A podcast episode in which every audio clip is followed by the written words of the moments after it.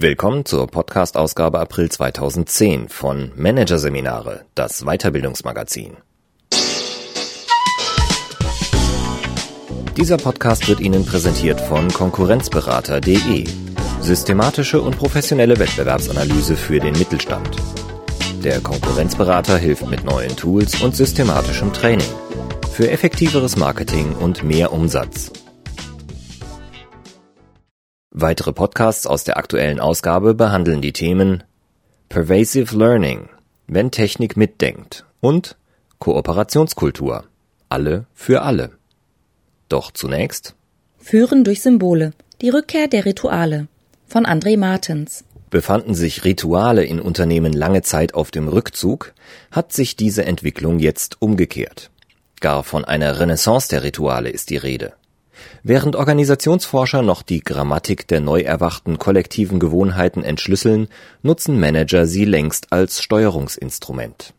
Vor allem in einem Bereich, den man mit Ritualen wohl als letztes in Verbindung bringt, dem des organisierten Wandels.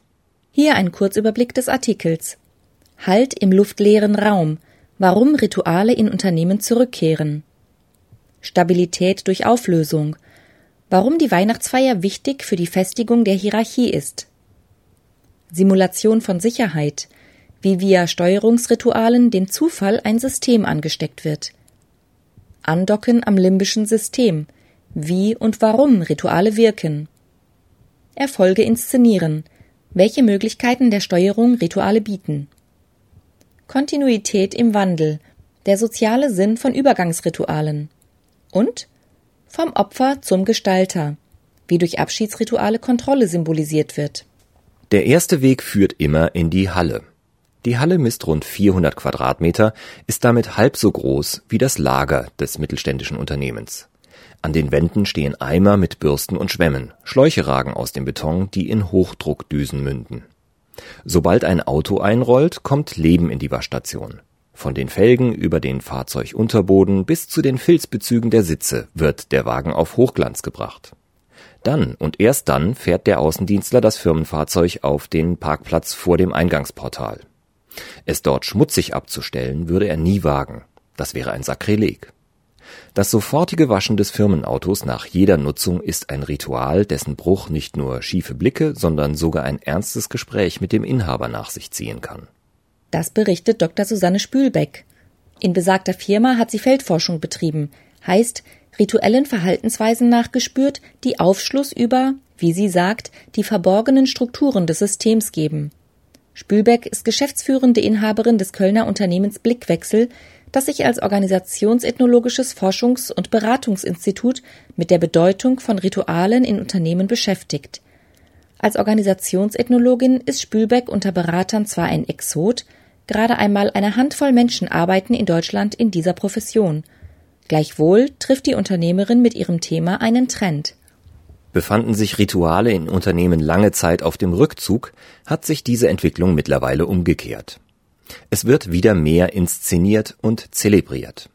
Beförderungen und Verabschiedungen etwa, die über Jahre eher banal über die Bühne gingen, werden vielerorts abermals in rituellem Rahmen ausgerichtet.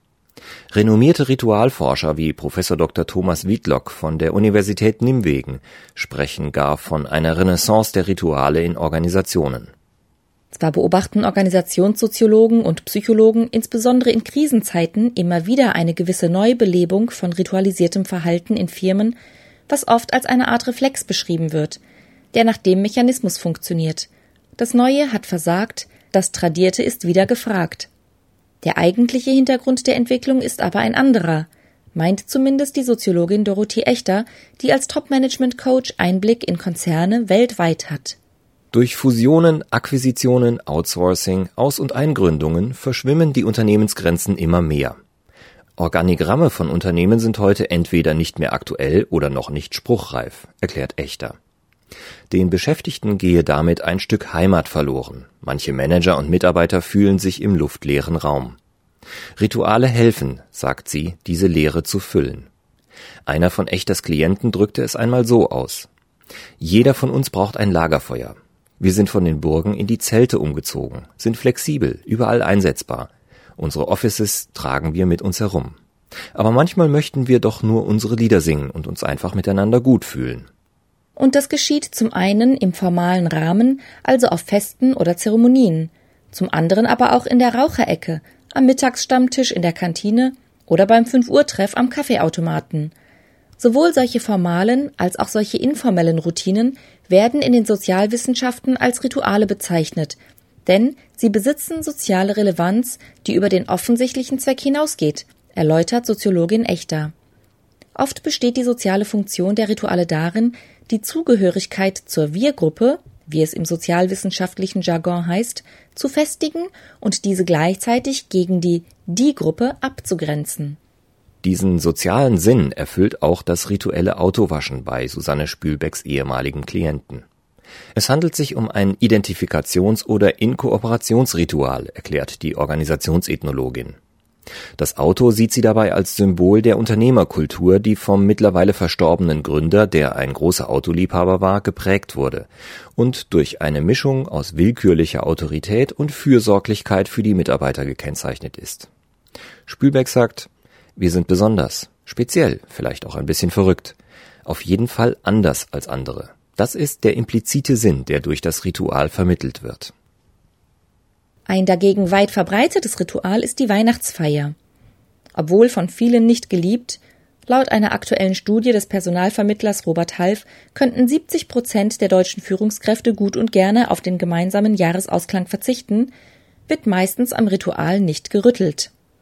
69 Prozent der insgesamt 1400 Befragten gab an, dass im Dezember 2009 in ihrem Unternehmen ein gemeinsamer Umtrunk oder ein Essen organisiert wurde.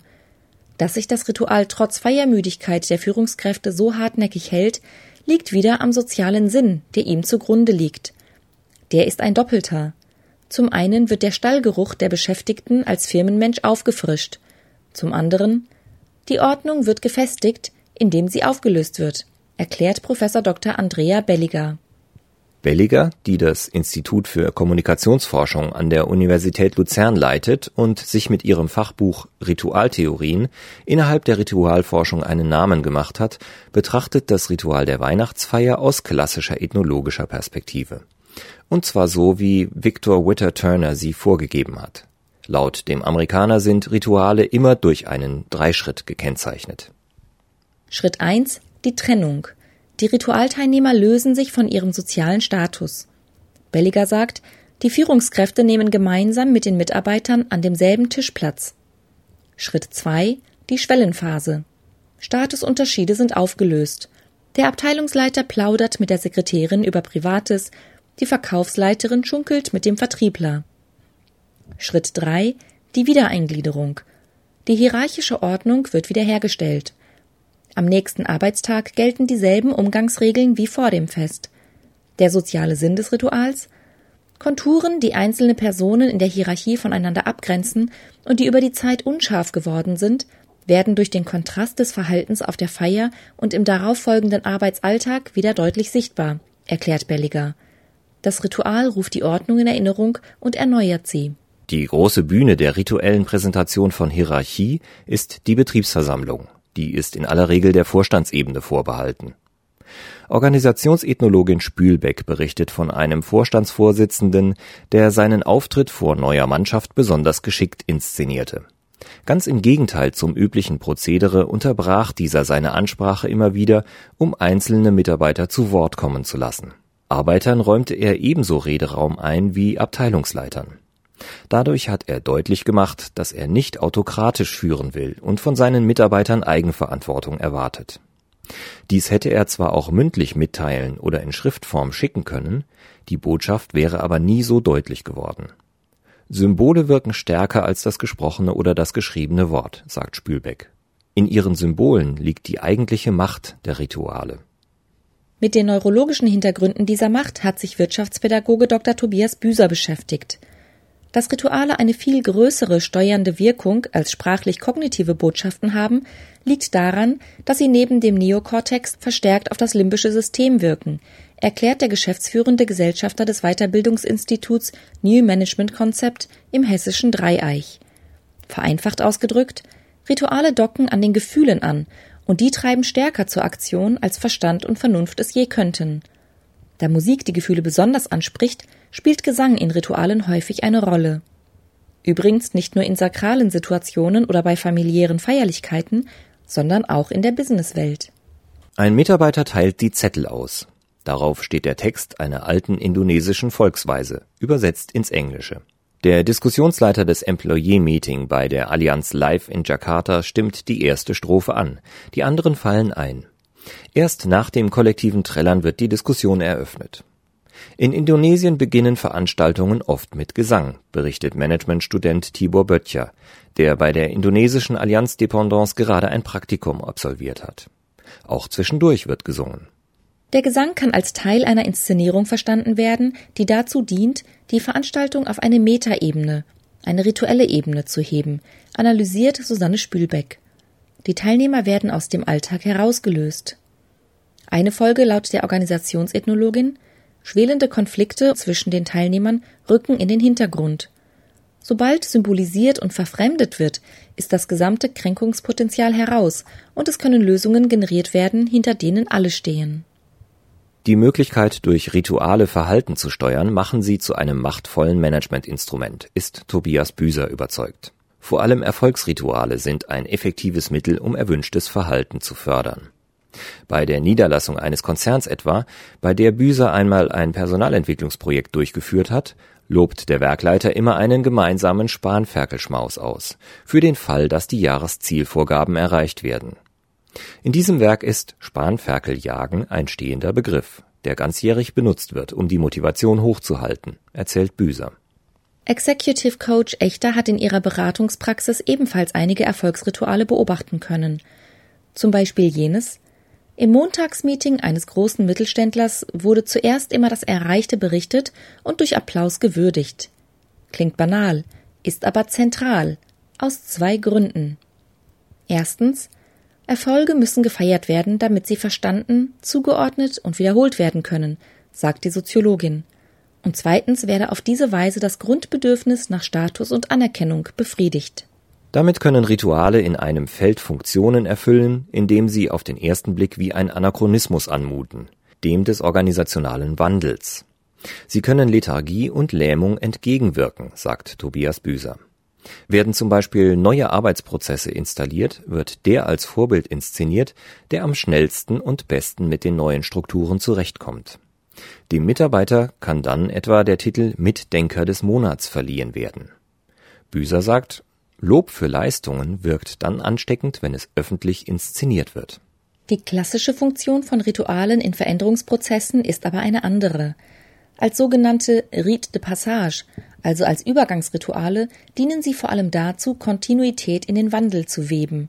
Durch ihr wiederkehrendes, selbstverständliches Auftreten geben sie dem Alltag auf der basalen Ebene der Beziehungsprozesse Struktur und ein vertrautes Gesicht, erklärt Professorin Belliger. Sie vermitteln auf der Reise in Neuland eine gewisse Geborgenheit. Die besondere Kunst besteht dann darin, im Ritual das Alte mit dem Neuen zu verbinden. Ein Beispiel, wie das in der Praxis aussehen kann, liefert Organisationsethnologin Spülbeck. Sie berichtet von einer Fusion zwischen einem Konzern und einem Mittelständler. Das kleine Unternehmen organisierte jedes Jahr ein Sommerfest, das bei Mitarbeitern wie Managern sehr beliebt war, erzählt sie. Der große Partner führte das Ritual des kleinen Partners nach der Eingliederung fort. Allerdings in anderer Form. Beibehalten wurden Motto und Veranstaltungszeitpunkt. Aus dem kleinen Fest wurde aber ein groß aufgezogenes Event. Wir haben fusioniert, haben neue Strukturen, haben eine neue Dimension erreicht, übersetzt Spülbeck die symbolische Botschaft des reformierten Rituals. Deutlich häufiger erlebt die Beraterin es allerdings, dass Rituale im Zuge von Veränderungsprozessen verschwinden. Feste werden gestrichen, regelmäßige Tagungen gibt es plötzlich nicht mehr. Rituale werden gedankenlos zerstört, berichtet sie. Der Grund? Die soziale Bedeutung von Ritualen in Unternehmen wird oft völlig unterschätzt. Diese Aussage würde Thomas Wegmüller sofort unterschreiben. Der ehemalige Erwachsenenbildner hat vor zehn Jahren in St. Gallen die Fachschule für Rituale gegründet, an der er und sein Team Workshops anbieten, in denen die Teilnehmer lernen, Rituale zu gestalten, zu initiieren und zu begleiten. Für besonders relevant für den Businessbereich hält auch Wegmüller die Rite de Passage. Hintergrund aus der psychologischen Forschung zur Trauerarbeit weiß man, dass die alte Wirklichkeitsordnung bewusst verarbeitet und verabschiedet werden muss, damit man für etwas Neues bereit ist, erklärt der Ritualbegleiter. Nichtverarbeitung führt zu Gedächtnisverlust, das Vergangene wird verklärt, nach dem Motto Damals war alles besser. Rituale bieten den Raum für die Verarbeitung des Vergangenen. Fusionen sollten mit Abschiedszeremonien begleitet werden, gibt Wegmüller ein Beispiel. Eingespielt werden kann dort etwa ein Firmenfilm, der Eckpunkte und Erreichtes dokumentiert. So wird deutlich, dass der Erfolg des Neuen auf dem des Alten aufbaut. Zudem vermitteln Abschiedsrituale ähnlich wie Steuerungsrituale das Gefühl von Kontrolle. Diesen Zweck erfüllen zum Beispiel die vielen kleinen Eigenaktivitäten der Trauernden, etwa der Wurf der Erde auf den Sarg bei Beerdigungen, erläutert Soziologin Echter. Die Trauernden werden vom Opfer des Schicksals zum Gestalter der Situation. Und was kontrolliert werden kann, das wirkt weniger bedrohlich. Echter gibt ein Beispiel. Bei der Auflösung einer Abteilung könnten die Mitarbeiter aufgefordert werden, alte Unterlagen in feierlichem Rahmen zu verbrennen. Bei der Gestaltung des Rituals sollte eines jedoch im Hinterkopf behalten werden. Der Bedeutungsgehalt der symbolischen Handlungen liegt nicht in diesen selbst, sondern wird erst durch die Auseinandersetzung mit ihnen erzeugt, betont Ritualbegleiter Wegmüller. Und die Ritualteilnehmer und Beobachter werden in ihrer Deutung immer auf eigene Erfahrungen und Vorurteile zurückgreifen. Ergo, auf der Verabschiedung einer Abteilung, der nachgesagt wurde, Geld zu verbrennen, sollte also auf jeden Fall auf den Einsatz von Feuer verzichtet werden. Da aber niemals hundertprozentig sichergestellt werden kann, dass die Dekodierung der Symbole im Ritual im gewünschten Sinne erfolgt, sind Rituale nicht nur ein mächtiges, sondern auch ein anspruchsvolles Managementinstrument, das bei falschem Einsatz Trotz und Gegenwehr erzeugen kann. Etwa dann, wenn es als Manipulationsversuch enttarnt wird. Daher Wegmüllers Rat, auch wenn Rituale künstlerische Inszenierungen sind, vergleichbar einem Theaterstück, gespielt werden sollte die Wirklichkeit.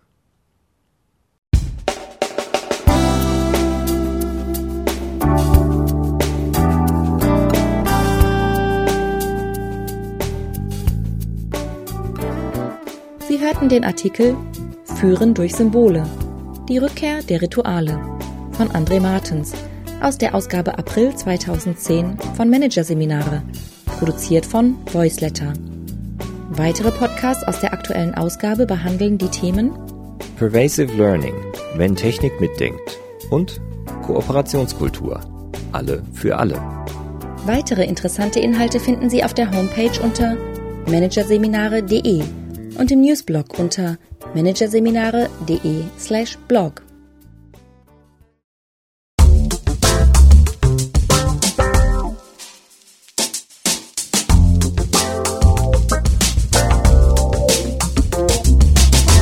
Das war der Podcast von Managerseminare, das Weiterbildungsmagazin, Ausgabe April 2010. Dieser Podcast wird Ihnen präsentiert von www.konkurrenzberater.de. Konkurrenzanalyse als Navigationssystem für den Wettbewerb.